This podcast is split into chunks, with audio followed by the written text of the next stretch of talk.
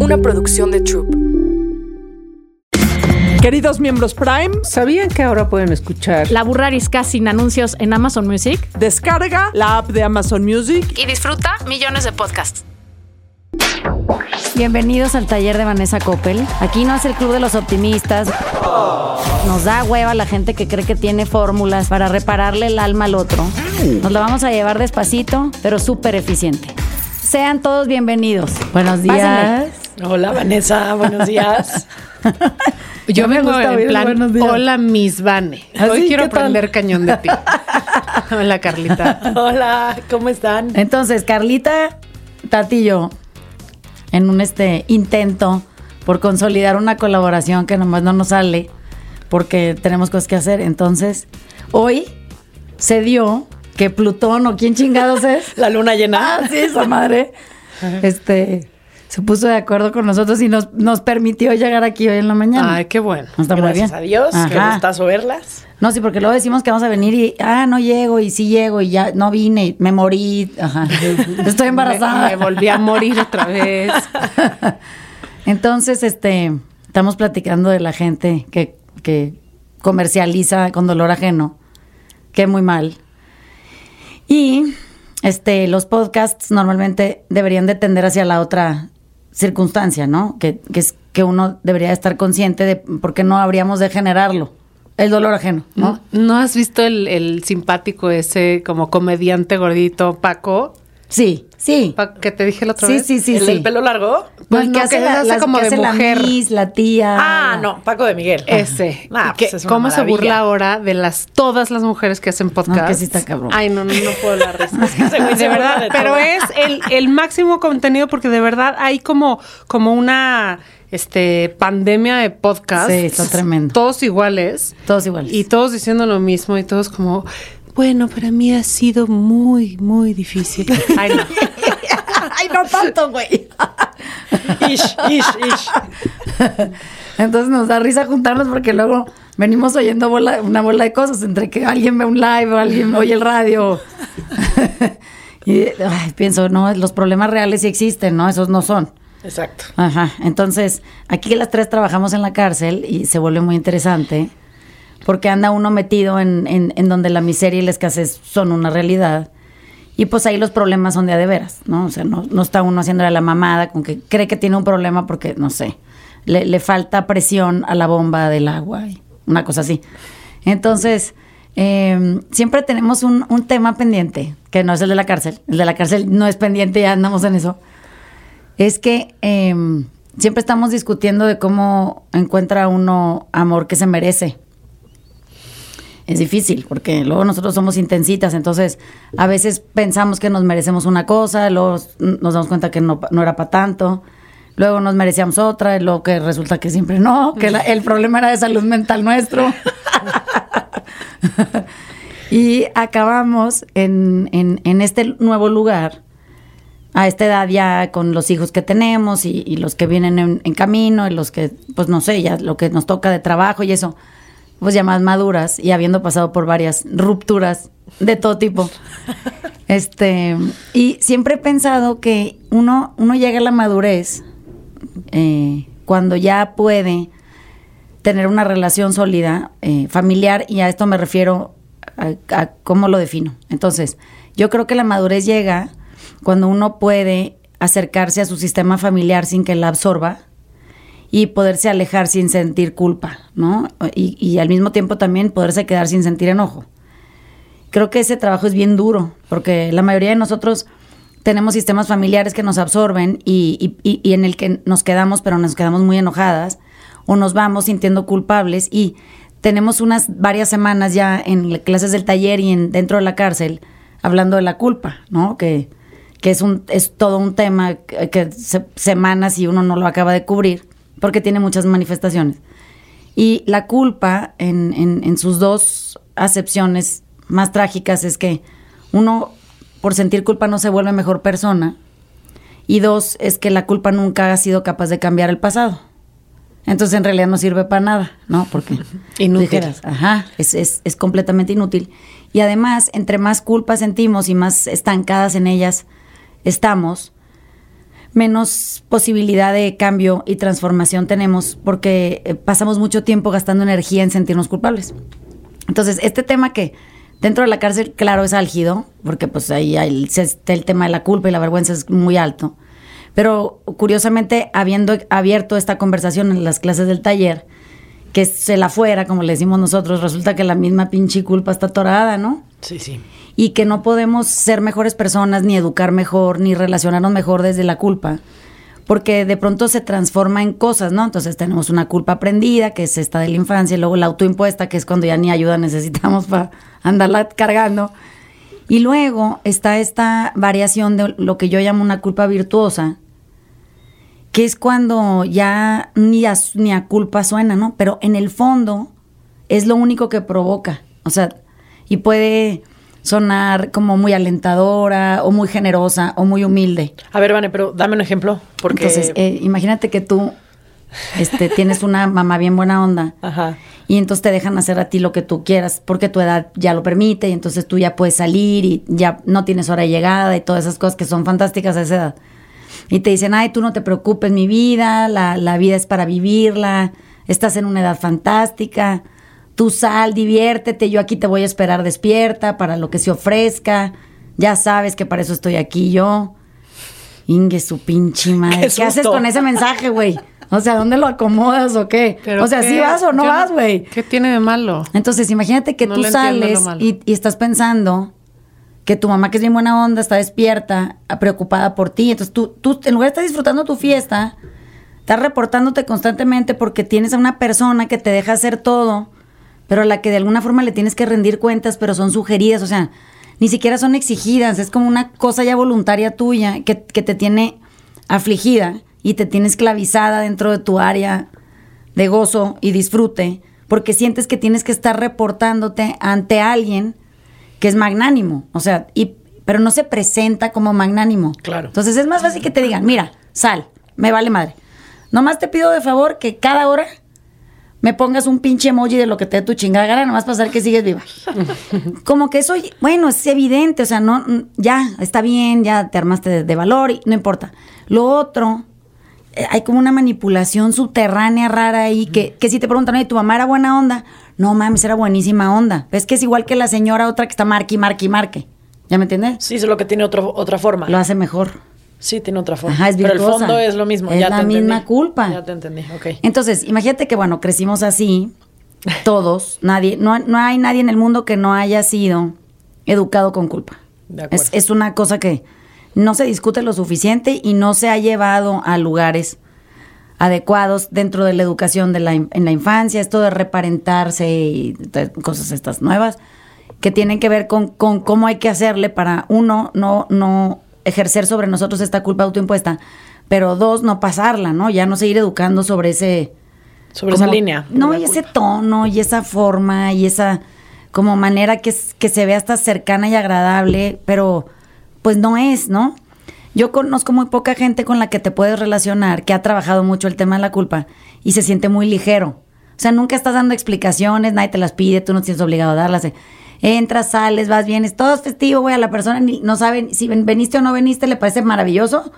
Y nunca hay una sensación de pedir disculpas muchas veces porque no. Si no hay deuda. Como que nada, está a gusto, güey. Pero no se confunde con me va- le valgo madres. Sí, claro, porque la culpa hace eso. O sea, la culpa tiene este factor fantástico que, que hace como que si no te preocupas, no le importas, ¿no? Pero sí le importas, nomás que no te está torturando. Es más, por eso le importas. Y al revés, pienso que cuando se trata en términos de amor, el, el tema de la culpa, que es medio, ahí es donde es bien escabroso. Porque en la educación de los hijos eso es muy evidente, ¿no? Y los hijos, habiendo sido hijos de alguien, sabemos cómo pero en culpa nuestra educación y los papás dentro de ella y todo. Las escuelas, los maestros, es- los adultos son muy evidentes en eso. Los niños los cachan bien rápido. Pero cuando es una relación de pareja, hay un problemón en temas de culpa, ¿no? Porque como que se, se empieza a traducir en esto, no le importo, es que le vale madre, es que ya no me pregunta, es que no me escucha, es que...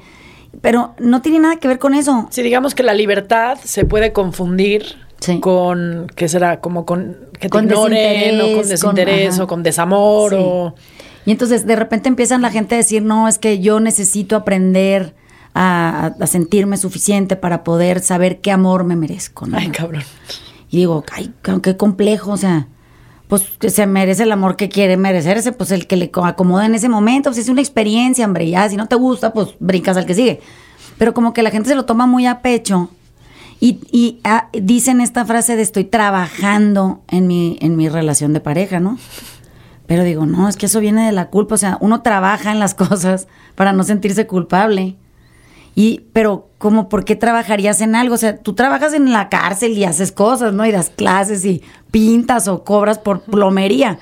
Pero trabajar por una relación que debería ser completamente libre, aceptante, amorosa, quieta, feliz. ¿Y qué le trabaja uno a eso? Es pura disfrute, es puro disfrute, ¿no? Yo creo que lo que sí es válido es, o sea, este término de que el otro es tu espejo y eso es lo que tú trabajas, lo que el otro te permite ver o Sí, lo que veo en ti lo corrijo en mí.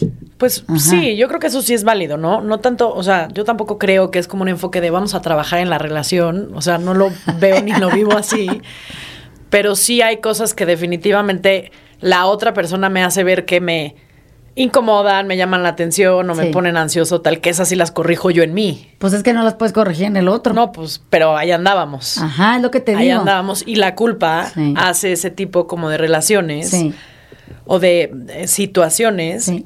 En donde al parecer tú lo tienes que corregir para que yo esté bien. No, y que para y para que el otro se sienta cómodo contigo. Exacto. Entonces ahí andamos niños. Ajá. O sea, creo que no existe nadie que nos esté viendo que no haya trabajado en una relación. Sí, porque claro. hemos crecido así, porque somos una generación de determinada manera, que aprendimos de determinada manera a relacionarnos. Sí. Y qué hueva. No, qué hueva, me Qué hueva. O sea, ¿qué? qué, qué, eh, qué hueva trabajar en una relación. O sea, Sí, si de no por sí todo el mundo tiene muchísimo trabajo, o sea, muchas cosas que hacer, este, como para sumarle que la relación es un esfuerzo. Debería fluir y que no fuera solo más que dicha y gozo. Y creo que lo que tenemos que hacer es que nuestros hijos sí logren eso, caramba. Pero tendrían que crecer en, en casas en donde no se exigiera comportamiento para satisfacer al otro. O sea, el, el problema que yo veo es que estamos todos condicionados a actuar para, el- para la mejor aceptación del de enfrente, ¿no? Para poder caber, para pertenecerle, para que nos arrope, para que, porque si tú fallas, pues a- para empezar era tu culpa, ¿no? Si lo hacías mal. Y por eso te merecías desamor, traducido en lo que tú quieras. La ley del hielo, pues que te ignoren y no te atiendan a ti primero, que, que- que te pongan de ejemplo como mal ejemplo. Que te- entonces como que todo el tiempo estás a la expectativa de ver qué es lo que te garantiza recibir aceptación y amor y qué es lo que te garantiza rechazo. Y lo que te garantiza rechazo, pues no lo quieres porque se siente un vacío espantoso.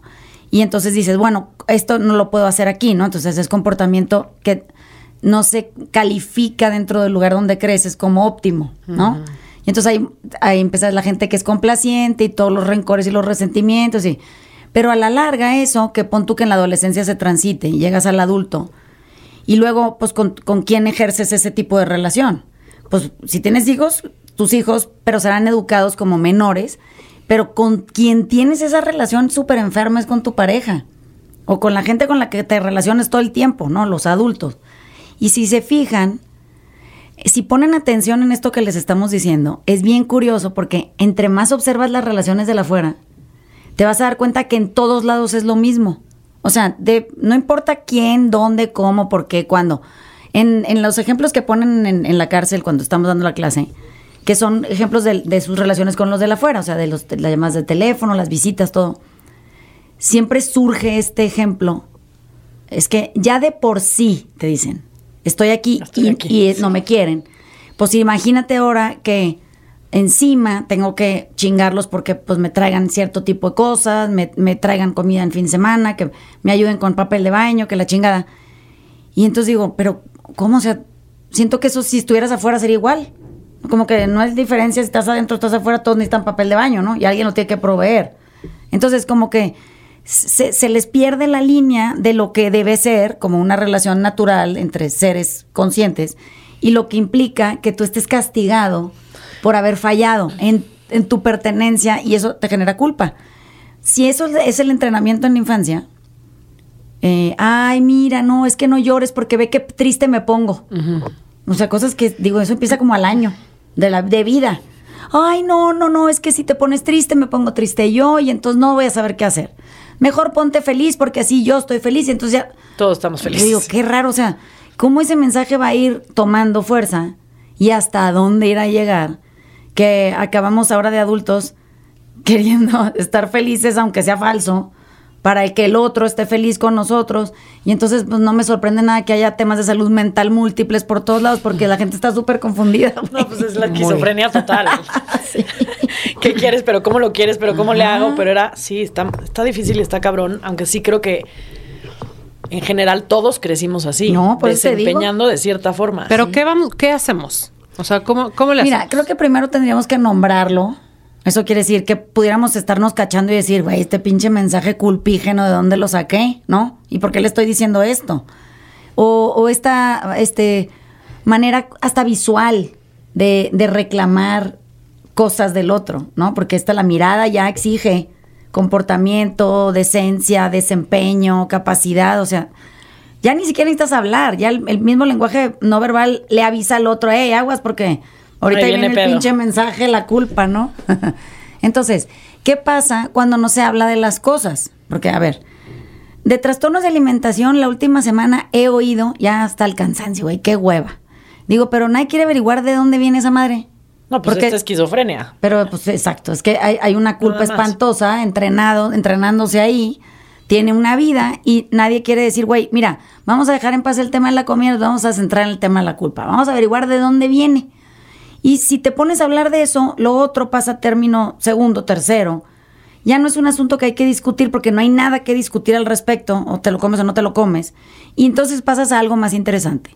Si todo lo hiciéramos de la misma manera, eso quiere decir, fuéramos a la raíz de las cosas, de repente empiezas a darte cuenta que casi toda la gente, y ayer en los grupos de hombres de la cárcel lo comprobamos, hicimos el, el- el primer este, live en, en- en- dentro de las cárceles varoniles y queríamos saber si ellos estaban interesados en, en sumarse a este proyecto de la Videoacademia Penitenciaria de México y en qué términos, ¿no? Porque los de las mujeres pues ya los hemos hecho mucho, los grupos de control ya funcionaron, ya tenemos un madral de gente ahí y todo. Entonces había que hacer este paso que, que nos aterraba a Tatiana y a mí porque es hablar de la culpa en términos mucho más eh, aguerridos porque la culpa eh, en, el, en el género masculino es más profunda porque de eso no se habla nunca. O sea, las mujeres... Ni de la culpa ni de muchos Nada, temas. ni de la vergüenza, ni de no. Entonces, como que, pues es un territorio en el que yo estoy súper cómoda porque ahí, ahí me hice con mi mamá, entonces como que para mí es muy fácil hablar con ellos de las cosas difíciles, pero yo quería saber si ellos querían hablar de las cosas Claro. difíciles, ¿no? ¿Y cómo les fue? Ajá, y entonces ahí de lo que me di cuenta es que, por ejemplo, en los grupos de mujeres hablas de la culpa y todo el mundo la reconoce inmediatamente. O sea, ah, yo me acuerdo en mi infancia esto y esto, y mi mamá y mi hermanita, y una vez que la bañé se me cayó. Y una... Siempre tienen un, un- un tema clarísimo, ¿no? Los hombres hay un, se hace un silencio interno, pero se les ven los ojos que están desesperados, y entonces pienso, pues es que imagínate, si ya de entrada definir masculinidad es un problema y, es, y es, una, es un campo inacabable, pues cómo chingados entonces vamos a empezar a tratar los temas de fondo si de los temas de fondo no se habla, porque se dan por hecho como, como si fuera a tomar agua, o sea, ay, la culpa, ah, bueno, bueno, ¿qué más? No, como, ¿qué, qué más? No, pues nada más, ese es, ¿no?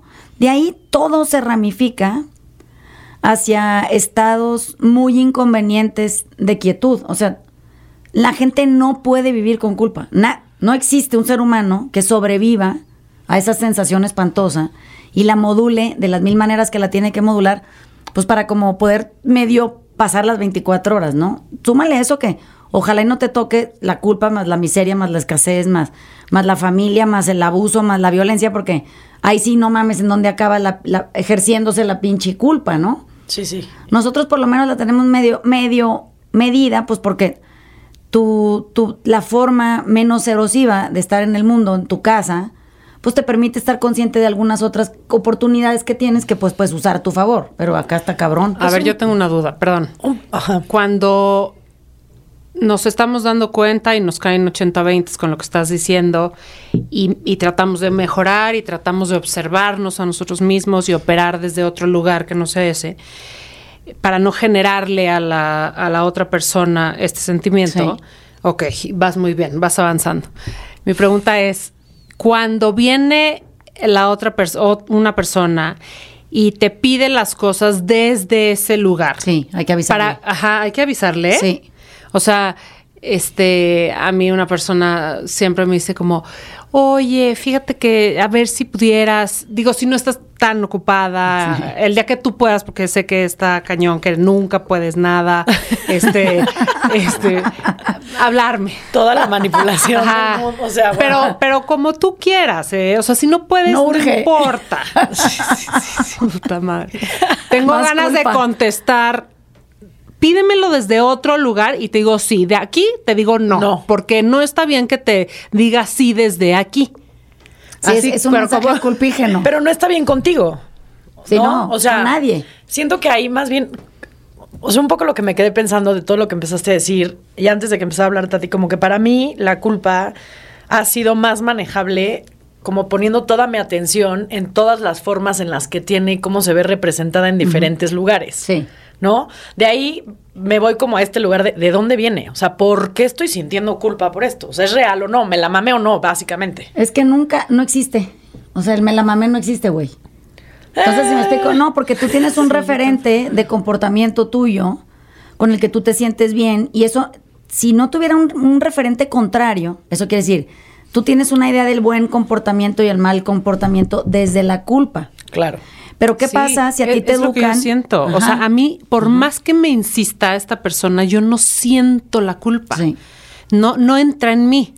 Y entonces, eh, a mí no me afecta. Al- veo que se derrumba la persona Claro. Sí. y, y no puede más que sufrir. y Seguir pero, y seguir Ajá, manipulando. culpa. pero me vale madres. O sea, entonces no sé si sería de ayuda ir transformando a los que No, están cerca de nosotros para decirle, o sea, opera desde otro lado. Mira, ayer hacían una pregunta muy interesante. Eh, una, una chava me decía, oye, Vanessa, a ver, pero en todos estos este, asuntos de los asesinos seriales, ¿no? Que, les dicen, como que hay, hay, hay una forma de explicar eh, erosión muy ignorante en donde todo el mundo cree que un asesino serial no siente culpa y vergüenza. Ok.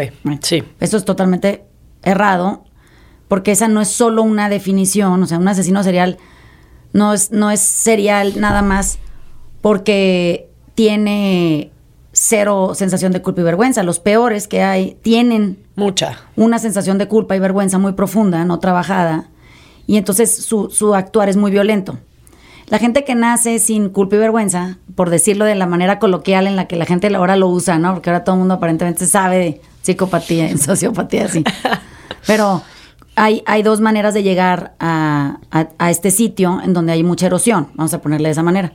Entonces, o tú creces en una casa en donde las condiciones todas eran desfavorables, y hay un, hay un, un test que, que se hace, se usa, es muy común para, para detectar abuso y, y tasarlo.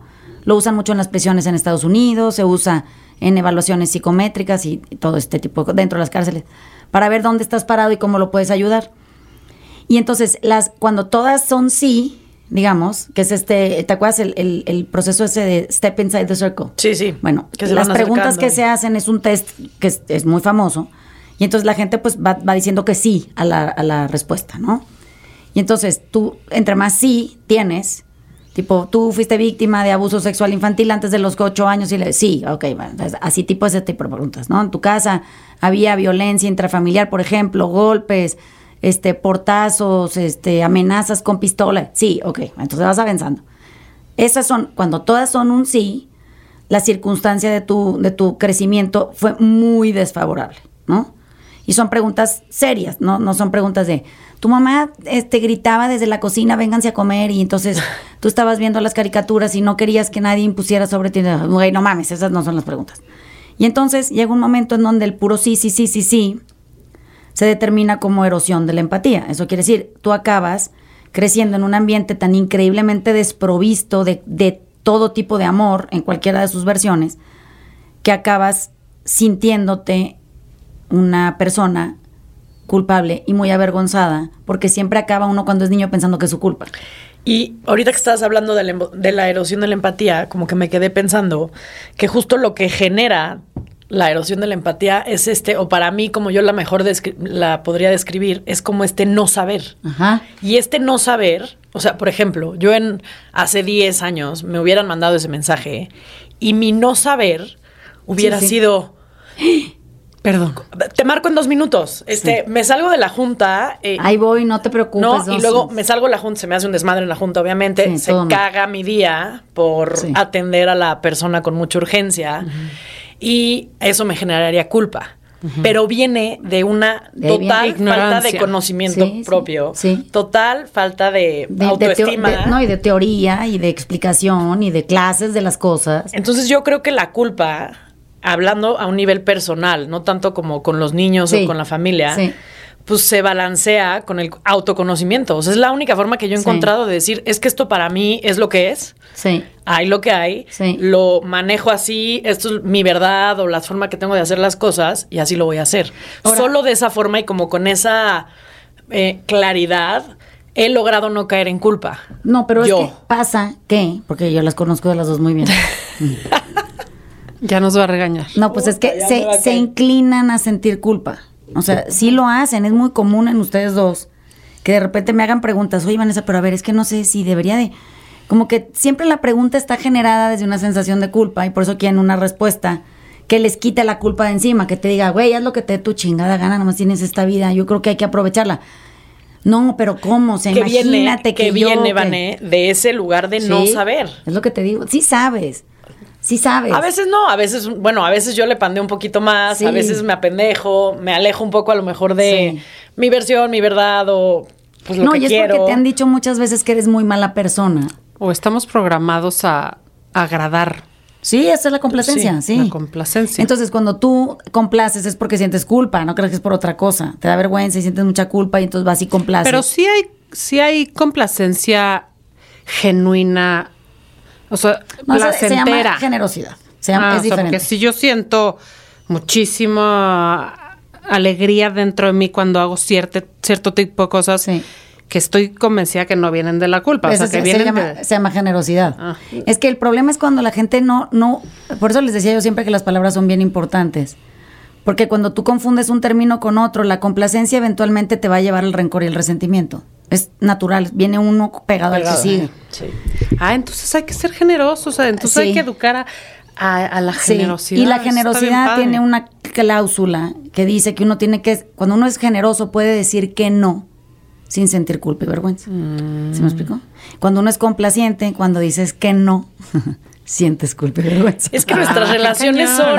Es que ven por qué tienen que tomar clases con Vanessa, porque ella lo Se- no se explica muy parece. bien. como Sí. que yo siento y me ha pasado que las relaciones se siguen tratando, tanto las de pareja como las familiares, como todas, hasta las de trabajo, como capitalistas, con intercambios. Mira, lo que pasa es que yo siento que al final, cuando nosotros no sabemos hablar de culpa y vergüenza, o sea, piénsalo desde un plano profundo, ¿ok? Si, si tú capitalizas con la culpa y la vergüenza de la gente, tú estás en fallo total. Sí, o sea, sí. eres una mierda de ser humano. Porque a ti no te deberían jamás, nunca, jamás, nunca de usar para poder hacer dinero eh, co- usando tu culpa y tu vergüenza como el principal exhibi- el exhibidor de lo que profundo significa, ¿no? Sí. O sea, la que, la que se gana una bolsa cada vez que su esposo está Exacto. eh, en la cruda. Exacto. Sí, o que se va a Las encantó Vegas. en la cruda. Ajá, o se va a Las la- Vegas el, el amigo a un torneo de golf con sus cuates y vete a saber que se gastó no sé cuántos miles de pesos y llega con un regalo para la vieja como por un poco para lavar o expiar su propia culpa y vergüenza y la otra dice, ah, pero es que yo sí tengo aquí el, el- tu estado de cuenta, el American Express, porque me, me auto bajé la aplicación y entonces, pues tú te gastaste tanto y esta chingadera vale tanto, entonces tú me debes tanto. Digo, ¿ves? Estamos capitalizando con vergüenza. O sea, ¿a dónde a llegaría mí, esa A mí me pasaba mucho, a mí me pasaba mucho que en esta infinita culpa que me daba la ausencia, Sí. mi ausencia con los niños, Sí. me acuerdo que les traía y les compraba, o sea, yo sí capitalizaba mi culpa Sí. y la pagaba en especie, o sea, muy frontal y mamá se fue, aquí está su regalo, así tal cual era. Y, y me di cuenta que lo que les estaba haciendo, que quitar esa, pues esa, digamos, como premisa que yo solita Sí. les puse a ellos, Sí. porque ya era una exigencia. Sí. Y casi que ya era, güey, ya llégale, chingale rápido, porque quiero no sé qué jueguito, Tráeme ¿no? mi regalo, ya me conviene que te largues, ¿no? Y como, y, y, ah, hubo hasta un momento que dije, lo hice chingón. Ajá. O sea, qué maravilla, que ya quien que me vaya. Sea, imagínate ya el pedo, sí. ¿no? Pero de repente como que te regresas para atrás y viene, o sea, regreso y analizo todo y viene de este mismo no saber que yo me quería ir, me iba a ir y que no pasaba absolutamente nada, me explico, pero sí viene de esta profunda necesidad mía de Sí. pagar. O sea, Es de perdón, la- las de la culpas- culpa. Las culpas aparentemente se sanan pagándolas, Es- pero no se va a ningún lado. O sea, eso también te lo dijeron. sí, Es, sí, es- sí, es- esa es una idea aprendida, mal, mal aprendida. O sea, la culpa jamás, nunca se ha saldado pagando. Pa- ¿Qué, pa- qué Que pagarías paga. para que se te quite? O sea, pues con la propia vida. Claro. es la única manera en la que se te quita la culpa es muriéndote. Entonces, como que cuando la empiezas a investigar y la, la exploras y te metes en el fondo y, y le, le- y le abres la puertita y, y le vuelves a cerrar y dices, qué horror, no quiero ir ahí, güey. Pero en medio ya tiene nombre y, y la puedes empezar a identificar en tus comportamientos. De repente ya no sientes que tú tienes que pagar para merecer.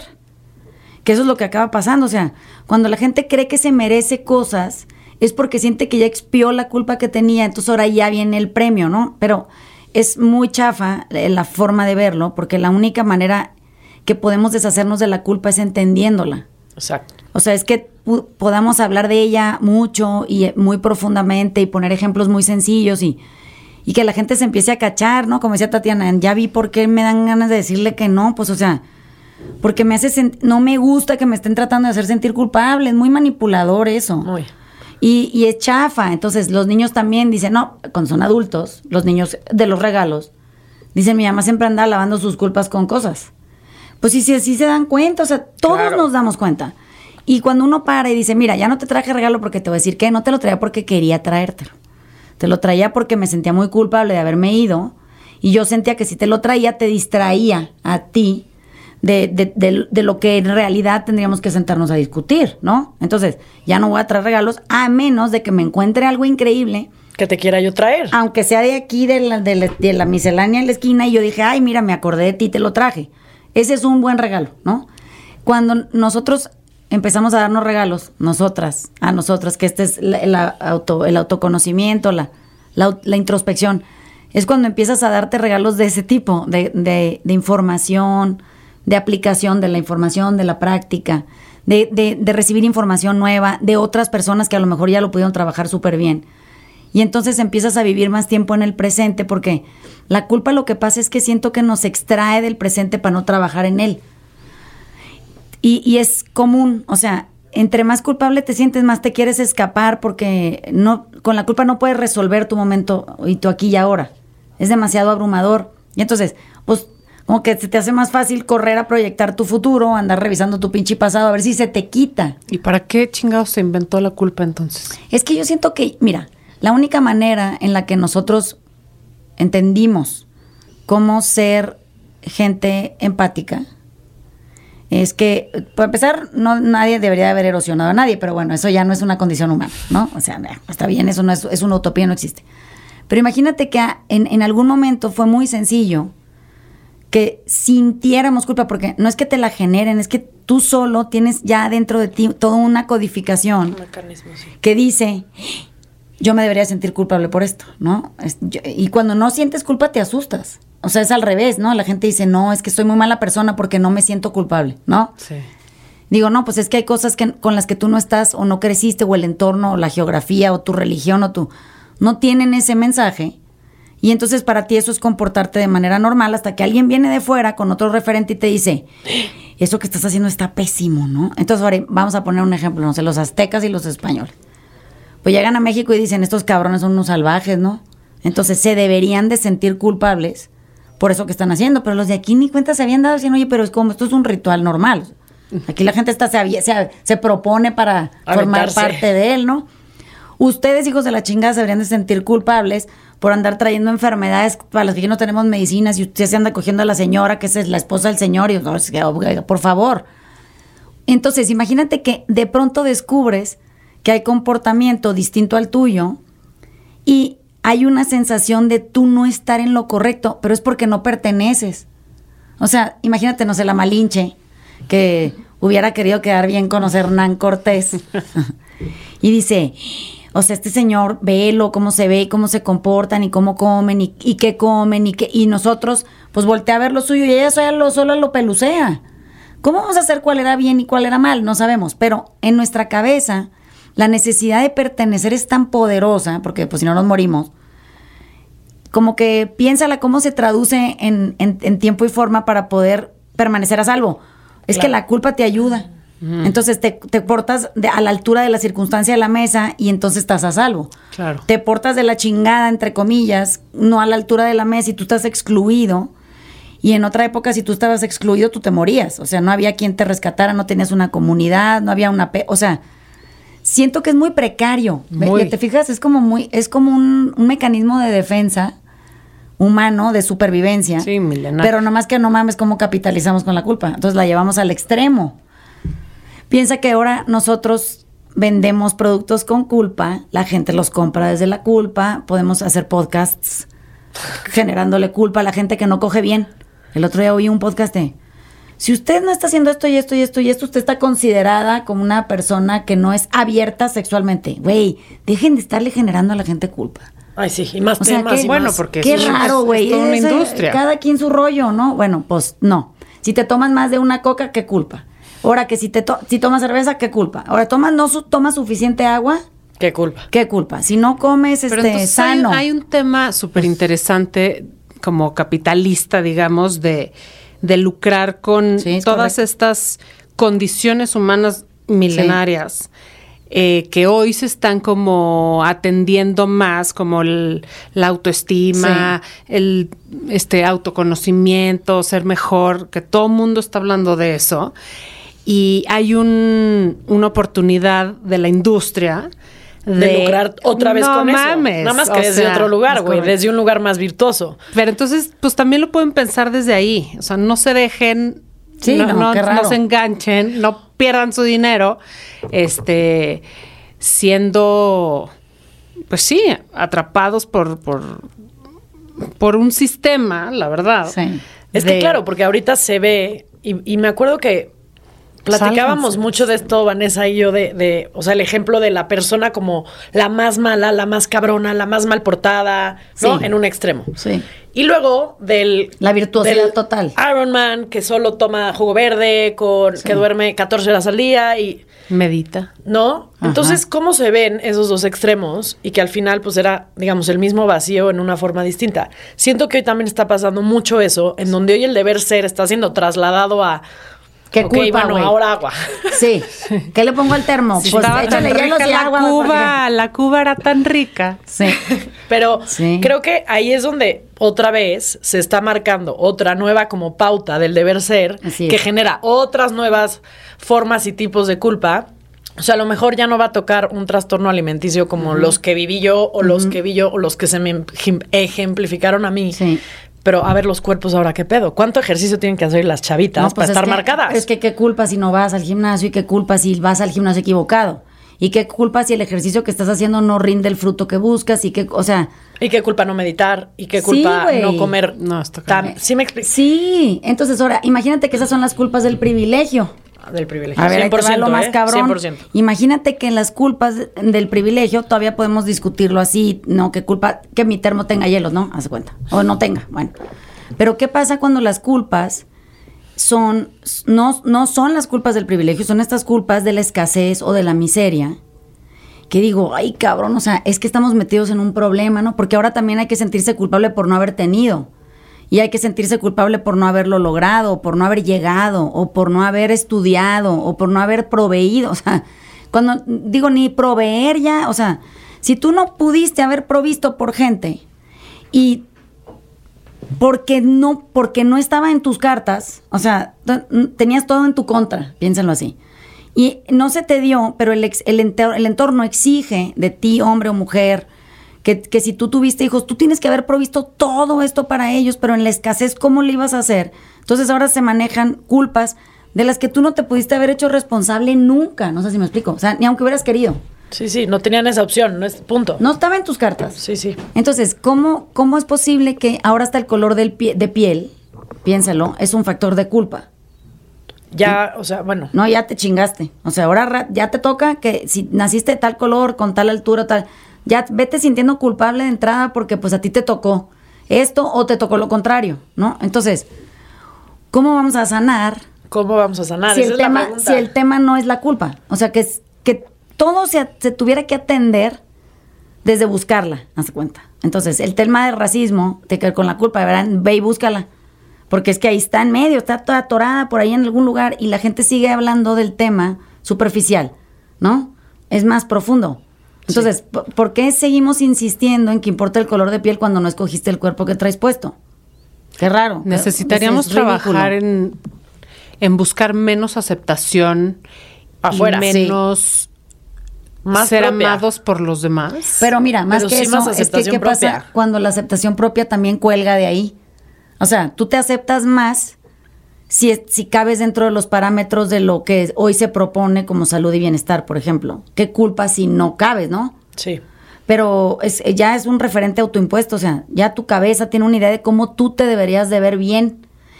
Pero ¿cómo vas a saber eso si nunca te has visto de otra manera? O sea, ¿cómo? Ese es aspiracional, no existe.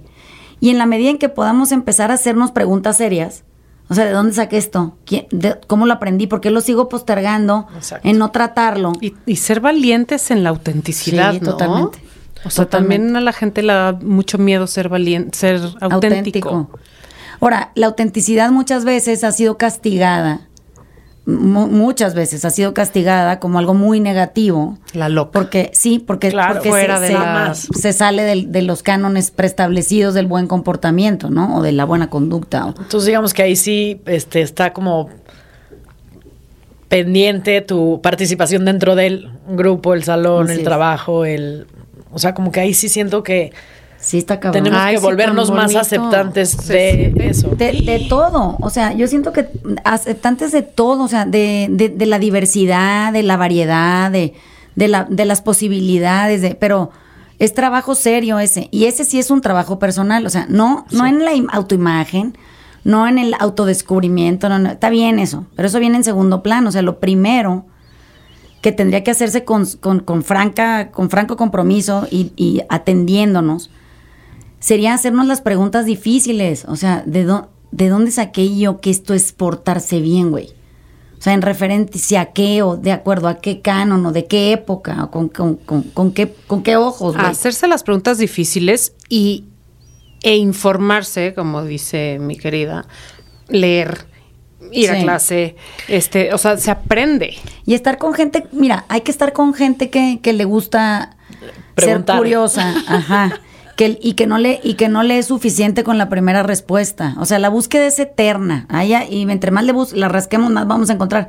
Entonces, cuando uno se conforma con el libro de los siete pasos para ser feliz, y ese es ya tu, tu, tu canon de autoayuda, tú estás perdido, porque esa es la opinión de solo una sola, y es una sola persona que a lo mejor no se hizo las preguntas correctas. Entonces, por eso les digo, entre más gente escuchas, más te empapas de cosas, así tipo Carla que viene y luego me dice, no, Vanessa, es que la luna y Plutón, digo, no mames, no entiendo nada, pero si me dijo, mira, aguas con tu pinche estado de ánimo hoy porque vas a andar de la chingada, ya te vi.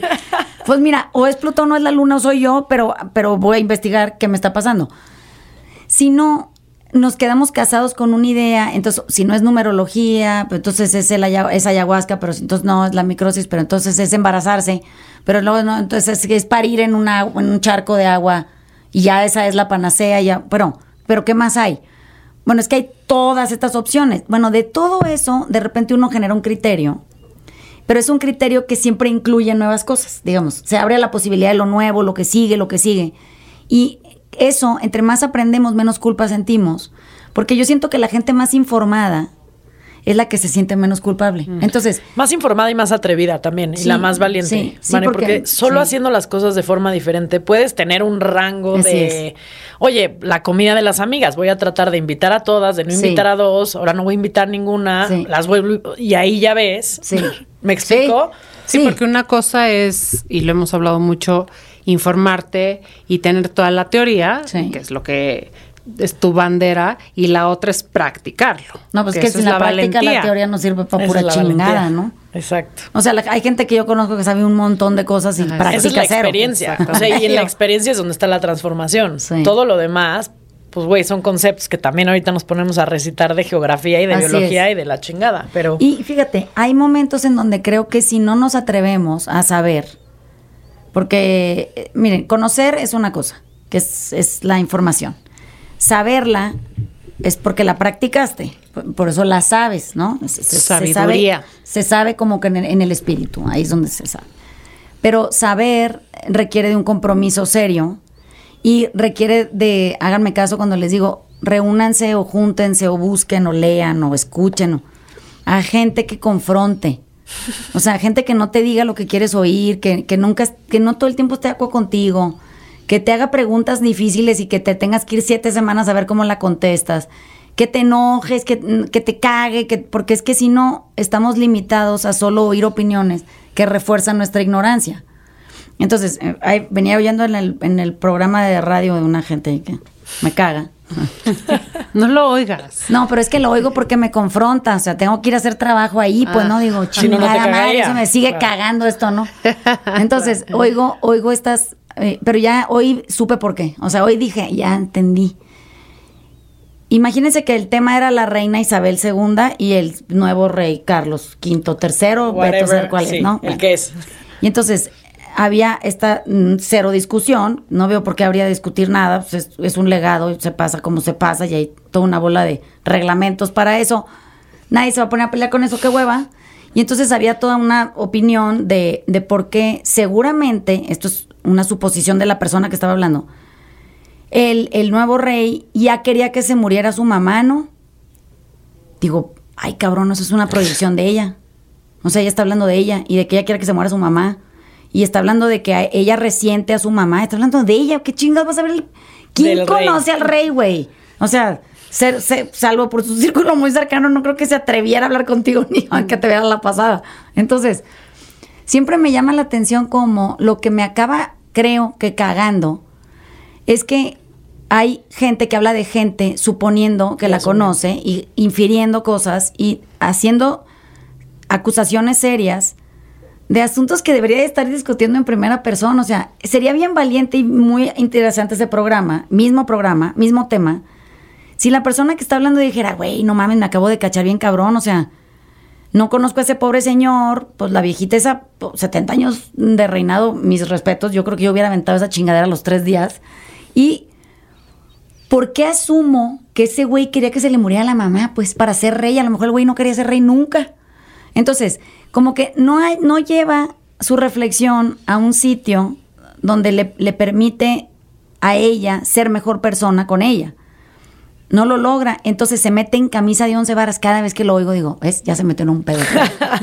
o sea, no, no medio libra un programa cuando ya se fue de hocico en el otro, ¿no? Y lo que pasa es que la gente que está a su alrededor no se atreve a decirle, no mames, ¿no? Bueno, y entonces como que la quieren rescatar. Entonces el programa se trata de que los güeyes se sienten culpables de las cosas que la señora dice y entonces quieren rescatar la culpa, pero no saben cómo y pues eso es que es un programa al que los invitaron. Y entonces se empieza a volver muy intenso y el que escucha se siente muy incómodo porque saben que es que se ve reflejado en sus propios comportamientos. Dice, puta, yo hago eso en la comida los jueves, ¿das cuenta? O yo me comporto así con mi familia, o yo... Entonces, hay un punto en donde escuchar, claro, sirve para confrontarse, pero también sirve para saber qué, qué no estamos dispuestos a hacer ya. O sea, de que ya nos salvamos, piénsalo. ¿Qué, lo- qué hicimos tan increíblemente bien? Porque Que lo no hacíamos tan increíblemente Sí. erosivo, no mal, pero erosivo, y no, nos alejaba de, de- de ser, o la posibilidad de ser empáticos con más personas y entender desde dónde viene. Entonces, claro que me bajé aquí en el estacionamiento y dije, ay, ya me da compasión esa pobre vieja. o sea, pues, pero ¿cómo le ayudas, no? O sea, ¿cómo le ayudas a que se le quite la cantidad de culpa con la que vive que la hace comportarse de manera tan vergonzante en, en, en, en voz sonando por todos lados, ¿no? Y eso a veces hay que preguntárselo uno, ¿no? O sea, ¿cómo le hacemos para ¿Sabes qué voy a ayudarnos? hacer yo? Vanessa sabe tantas cosas, ha, estudiado tanto, sí, porque la verdad son temas que le apasionan, que los ha entendido muy bien y que ha dedicado muchísimos años a entender y a saber, como ella dice, eh, que desde mi óptica toma muchísimo tiempo entenderlo todo y, y- Sí. y ella lo hace muy rápido porque es muy genial y lo procesa muy bien, lo transmite muy bien, pero no, pero no todo el mundo tenemos la capacidad que ella tiene para transformar a esa velocidad. Y entonces voy a mm, invitarte eh, o a incitarte a hacer un libro, fíjate, fíjate, pero de, fíjate de qué va a ser, de los don'ts. Ajá. O sea, porque es mucha la información que hay que saber para, para saber las cosas y saber cómo operar en muchos temas. Pero ha de ser mucho más sencilla la lista de esto no lo hagas. Ajá. No se comporte así, no diga No esto. hagas No sería esto. volver No se a la culpa. Puta, Sí. ya veo, ya No. me vi leyendo el pinche libro y Yo hago esto, sí hago esto, sí lo hice, ya lo hice. Ay, pero bueno, pero es que la vida es muy corta, pues. Claro. O sea, necesitamos sintetizar el tiempo en el que podamos aprender esto, porque es que se está llevando a la chingada el mundo. Pero mira, es más fácil si la gente se relaja y deja de estar viendo al otro, a ver qué el otro está haciendo mal, güey.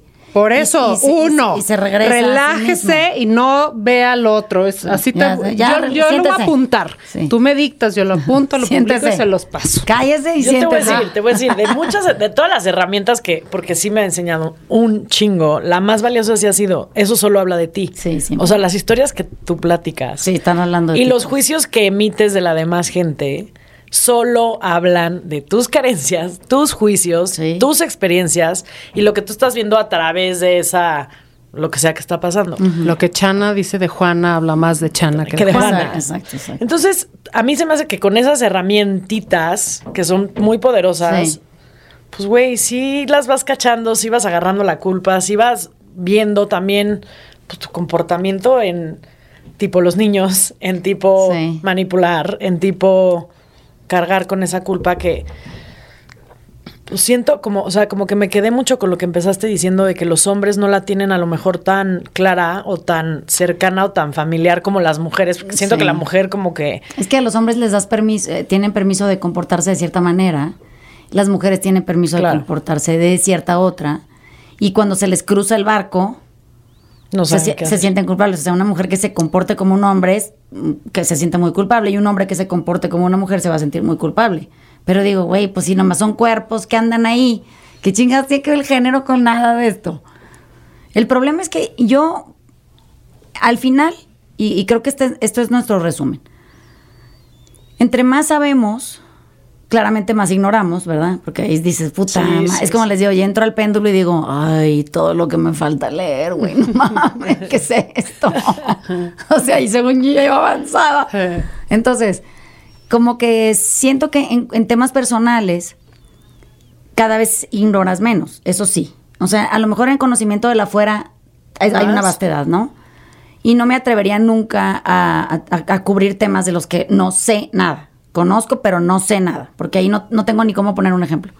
Pero cuando nosotros podemos empezar a aventurarnos en cosas que sí sabemos, porque las vivimos, porque las hemos practicado, porque nos hemos dado topes con ellas, porque le hemos cagado cien mil veces, tienes una, una partícula de información que es muy importante, que puedes ofrecerle a otros, y esos otros cuando la tienen se sienten aliviados porque dicen, güey, ya encontré, o sea, este es el pedacito del, del rompecabezón, que, pero es esta esquinita, bueno, pero mira, con que traigas una esquinita organizada ya sientes alivio, ¿no?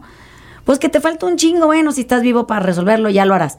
Si no, puedes ir armando poco a poquito un- una planicie de bienestar donde te, te sientes refugiado y puedes ofrecer compañía a gente que venga y se siente en tu planicie. Como que ahí te sientes a toda madre. acompañar en silencio. Ajá, pero el, el- el punto es que al final las preguntas van a seguir surgiendo porque tú vas a seguir cambiando y porque pues vas envejeciendo y porque la vida te trae cosas y pues hay nuevas situaciones a las que hay que enfrentarse. Ahora, aquí, y creo que el- el- el- la tarea es que todos tendríamos que averiguar con qué culpa la vamos a enfrentar. Porque el problema es que no crean que hay una culpa genérica y ya. No mames. Hay, hay millones de mini culpas que, no sabemos ni que tenemos o que no sabemos ni cómo operan en nosotros, que de repente nos hacen irnos tropezando y son mensajes culpígenos muy pendejos. Entonces, hay una, una pregunta que, que llévensela, porque la hicimos en, las, en las cárceles y fue muy, muy, muy generosa en, respuesta. Es que, eh, ¿con, con qué, qué culpa eh, es esa con la que te identificas de infancia? O sea, ¿qué recuerdo de una culpa en tu infancia es tan poderoso que sigue hoy como apareciendo en, lugares, ¿no? Y les voy a poner ejemplos de respuestas, ¿no? Uno es que a cargo suyo estaba una, hermanita menor y, en, el que yo la voy a bañar porque yo soy la más grande, se le cae, ¿no? Entonces se le rompe un dedo de algún lugar. Otro es que fue eh, la culpa que sentía de ser el hermano preferido, ¿no? El, el- el que era perfecto, al que siempre le ponían atención, el que siempre ayudaba, el que siempre estaba presente, que esa es una otra culpa que hay que saber que ahí está. Otra gente ponía ejemplos de culpa en cuanto a gastar dinero, por ejemplo, ¿no? Entonces, ¿Y qué hacemos con...? pero es que Contestaremos te- la pregunta. Primero vamos a contestar esa pregunta. Vamos a hacer una, una segunda parte de esto para poder hablar de las respuestas, porque esto es importante. Entonces, váyanse con la pregunta. ¿Qué, qué culpa es un recuerdo potente de su infancia? ¿No? O sea, ¿qué evento? Y, ya les puse ejemplos, ¿no? Que si a ti te daban más dinero que a tu hermana, porque tú eras más responsable, ¿no? Y entonces, pero como que ni eras tan responsable y tú sabías. Entonces ahí te traes una pinche culpa toda, porque a la otra ya le cagabas porque a ti te daban cinco pesos y a la otra dos que porque compraba dulces, ¿no? Y eso, fíjense, a la larga nos acompaña tan de cerca que nos volvamos a convertir en los adultos que no sabemos gastar dinero, o los adultos que no sabemos administrarlo, o los adultos que nos sentimos culpables gastándonoslo. Y entonces dicen, no, es que se volvió bien codo. Y digo, no, es que no es que sea codo, güey, es que eso viene de una culpa. Y esa culpa no está rastreada y como Y no no, está identificada ni está- sanada. Exacto. Que, a ver, so- y también, o sea, además de la de, de llevarnos la pregunta, ¿cuál sería otra herramienta como entiendo que el quick fix no jala, Sí. Pero cuál sí podría ser un trabajo sobre la culpa, nada más Creo que habríamos que, tendríamos que identificar no nada más los, los mensajes de culpa que nosotros mandamos, ya pusimos muchos ejemplos, ¿no? Sino los que recibimos y, y los que, y a lo mejor no estamos involucrados en la mesa de al lado. De repente dices, ay, güey, ese es un mensaje culpígeno, ¿no? Ahí, ahí hay uno y ahí hay otro. Y eh, pueden hacerlo hasta si no van con gente y andan solos, en los espectaculares del periférico, en los... pro- eh, miren, en el radio... empezar a captar la Sí. culpa de la afuera. Eh, En, en el 90.5, que creo que es, puede ser Grupo Imagen, creo que sí, eh, hay anuncios que se, del gobierno en todos los, todas las estaciones de radio los tienen. Y son de las etiquetas de la comida. Es, son esos. eh, hay un anuncio culpígeno de a madre de, de las drogas que se consumen y que van a provocar en ti. Ah, el del felín, sí. Ah, óiganlos, porque es muy interesante cómo generaron una culpa que tiene un tono, hay un jingle ahí, no sé qué, que, que genera culpa de comerse todo lo que tiene etiquetadores en la comida. O sea, nomás puedes comer manzana verde. no es lo único que vas a poder comer, todo tiene. Entonces, como que piensen cómo es posible que vivamos en un mundo en donde no se dice lo que está prohibido es generar culpa. No, no la etiqueta del rancherito, güey, no, generar culpa, eso es lo que está prohibido. Pero no hemos llegado a ese lugar, no lo hemos discutido lo suficiente. Y nada más prendan el radio, es bien fácil. Ahí van a encontrar ocho mil mensajes de culpa que, hijo de la ching, haz ejercicio, la vida sedentaria, no sé qué, el especialista de la alimentación. Todo el día están bombardeando a la gente con culpa. Y, y eso, pues, como bien dijiste, se capitalizó, ¿no? Oye, ¿y hay algún libro chingón que podamos leer de aquí a que nos volvamos a ver? Fíjate que tema? los únicos libros que yo he encontrado que, que, que hacen referencias reales son, son literarios. O sea, no hay un libro que se llame La culpa y luego vas y lo lees y ya estás del otro lado. Siento que muchas de las, de las novelas que estamos leyendo en los talleres de lectura o, o a mí porque me gusta leer, ya todo el mundo sabe eso, ¿no? Pero, por ejemplo, hay un libro de Delfín de Vigán que se llama Las Lealtades Ah, ese me fascina. que ese libro es la culpa. O sea, se debería llamar la culpa, pero se llama mejor, se llaman las lealtades. Y las lealtades son puros mensajes culpígenos. Entonces, si a alguien le interesa, eh, Delfín de Vigán es una autoraza, tiene muchos libros, casi todos hablan de la culpa porque ella es una autora de la culpa. Y tiene un libro chiquito que, que aparte tiene capítulos fáciles, o sea, uno puede leerlo y no tiene que leerlo de principio a fin. Tiene uno muy importante, se llama Nada se opone a la noche, por el que se hizo muy famosa. Pero el, pues este siento que ese libro es más, más denso, habla de su relación con su madre, entonces tiene, toca muchos temas. Este es muy chiquito y, y creo que si lo lees dices, ay cabrón, o sea, todo mal, güey. Oye, mal. y se me ocurre también el de Matando al Padre. Sí, el de matar al padre, el de Am- Amelie. Amelie, pero es que Amelie es una autora de la culpa, son, son europeas.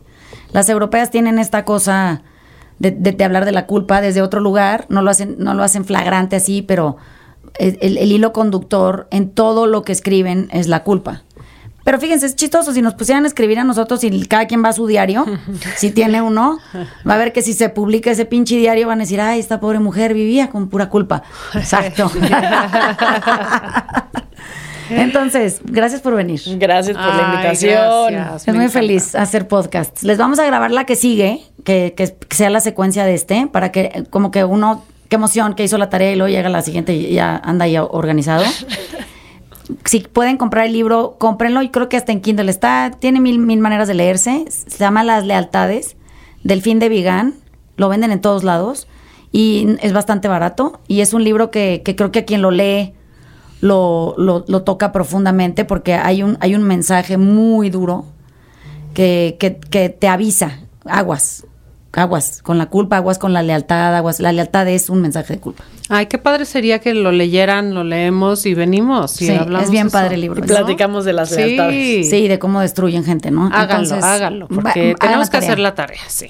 Hay que hacer la tarea, porque nos vamos a morir de todas maneras. Mejor nos morimos con la tarea hecha, ¿no? Sí, disciplinadas. Imagínate Depende cuál, depende cuál. Aquí hay una pinche vieja huevona que además nunca hizo la tarea. pero, pero tomo jugo verde todo el Pues, día. el, el- el panteón de los erosionados. y el panteón de los erosivos, no sé qué está, ¿cuál queremos ir? Puta.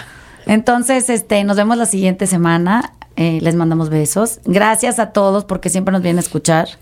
Nunca me voy a cansar de decírselos. Gracias porque siempre quieren venir a grabar. Ay, es lo más divertido. Bueno, Gracias. es un placer escucharte. Sí, es, es un gozo. A mí me gusta venir a hacerte preguntas y más bien escucharte y aprender y abrir mi corazón, más allá de que, de que yo piense que hago las cosas bien y que he aprendido y que sé. Más bien me gusta cuestionarme, cuestionarte, cuestionarte y, y aprender. No Entonces, gracias es que, por De invitarme. eso se trata estar vivo, ¿no? De aprender cosas. Qué emoción. Definitivamente venir aquí a la intenseadera es mi gozada La máxima. máxima gozada. Así es que gracias, mi Vane. Les mandamos besos. Gracias, Tati. Bye. Chao. Sean todos ustedes siempre, siempre abrazados de cerquita en el corazón. Una producción de Troop.